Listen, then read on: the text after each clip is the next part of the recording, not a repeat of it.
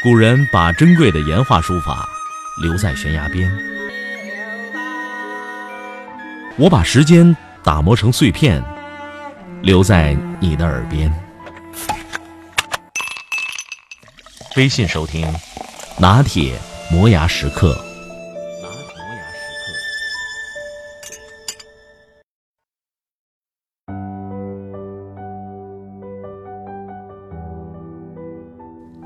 几年前，我在上海的一个大学里听课，当时他们上的是对外汉语教学的听力课。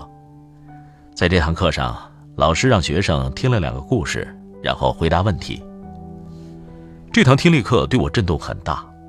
一个故事讲的是卖烙饼的，讲的是台湾有一个卖烙饼起家的人，少年的时候给烙饼店打工送烙饼，送烙饼到人家的时候，很多人很看不起他，他在害羞中成长，咬牙吞掉羞辱和苦难，下决心自己将来开一个大的烙饼店，最终他实现了梦想，成了烙饼王。另外一个故事是讲一个非常有钱的人，他怎样淘到了第一桶金。这个人在什么地方借了钱，买了很多东西，怎样倒卖，怎样辛苦，终于淘得了第一桶金，后来成了亿万富翁。这两个故事，一个是韩信胯下受辱，最终出人头地的故事；另外一个是怎样利用环境和他人出人头地的故事。这两个故事都是在讲出人头地，出人头地就是成功，成功的标志就是挣了很多钱，成了有产业有钱的人。离开教室的时候，我就纳闷儿，那些外国学生会怎么想？成功就是有钱这样赤裸裸的概念，他们怎样接受？我一边想着，一边逃出了那个教室。不知为什么，这个教室里提倡的所谓成功，让我感到非常压抑，让我逃跑，让我意识到中国文化的恶劣的一面、势利眼的一面。我对这样的势利眼根本格格不入。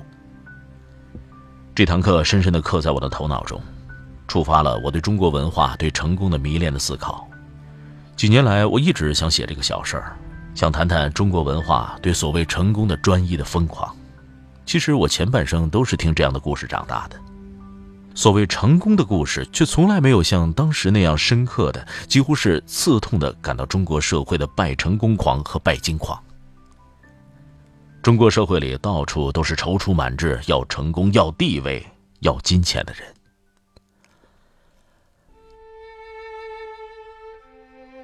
两三年前看张爱玲的小团圆，里面说到主人公在乡下看戏，看戏里的人生，二美三美大团圆的金钱、名利、美女的成功，感叹说：这些人都是数学上的一个点，只有地位，没有长度和阔度。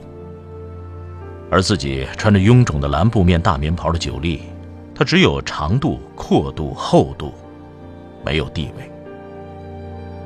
我忍不住合上书，坐在那里想：原来我跟张爱玲的感触一样。我看那些成功的人，也是只有地位，却没有生命的长度、阔度。因为如果生命的一点都集中到了成功上，集中到了出人头地、比别人高一等的地位上，那生命的长度、阔度。和厚度呢？出人头地是中国传统儒家文化的思想支柱之一。中国的儒家传统强调光宗耀祖和出人头地，要成为人上人，这成为中国传统儒生读书奋发的根本动力。美国华裔虎妈的教育方式也是这种思想的表达，是在美国的发扬光大。我承认，我很羡慕这种严格的教育方式。也许他的孩子真的能成为人上人，成为一个和他一样住着非常豪华大房子的教授。但是我不羡慕他的生活方式，无论他住怎样的大房子，开怎样豪华的车。如果所有的人人人都要成为人上人，那谁会成为人下人呢？我一直以为这个世界很大，每个人的道路都不是非此即彼、互相推搡的。别人在前面，你就过不去了。但是显然我的认识有偏差。中国的传统文化教育的人们，你要是爬上去，就得把别人挤下来。这种总觉得别人碍事的感觉，在中国的出人头地的文化里非常显著。所以中国人才有对别人本质的不信任。中国的诚信危机不是现在政治文化的产物，其实是中国文化本身的产物，已经有几千年了。中国人不善于群体合作，中国人的人心隔肚皮，谁都不相信，都是这种出人头地，总觉得别人碍事的产物。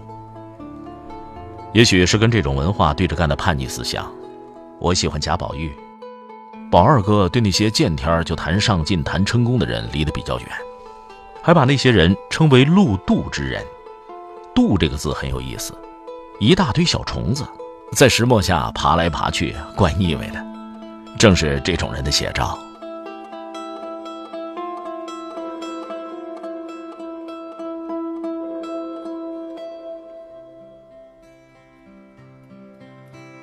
除了阳光，没有什么可以笼罩世界。除了雨，没有什么可以画出彩虹；除了雪，没有什么可以洁白大地；除了风，没有什么可以吹动树叶。你有没有看到自己眼中的绝望？你有没有听见痛彻心扉的哭声？你有没有感到心如花朵般枯萎？你有没有体验过生命有多无可奈何？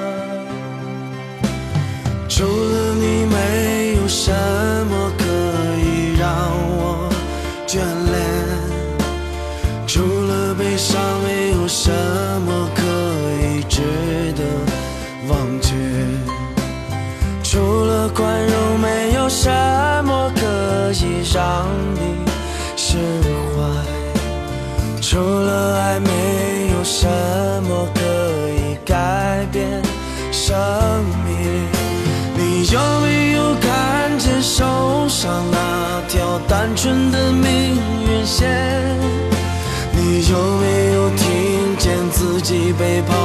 后的呼喊？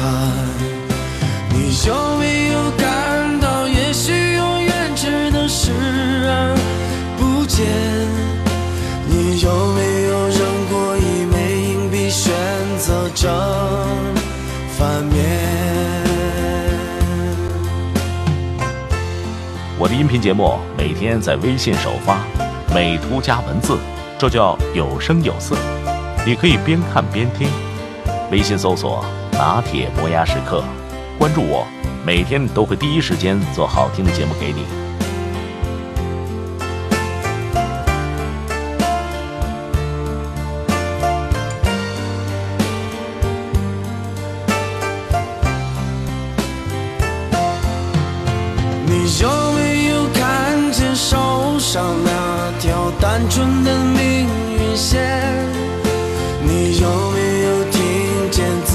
被抛弃后的呼喊你有没有感到也许永远只能视而不见？你有没有扔过一枚硬币选择正反面？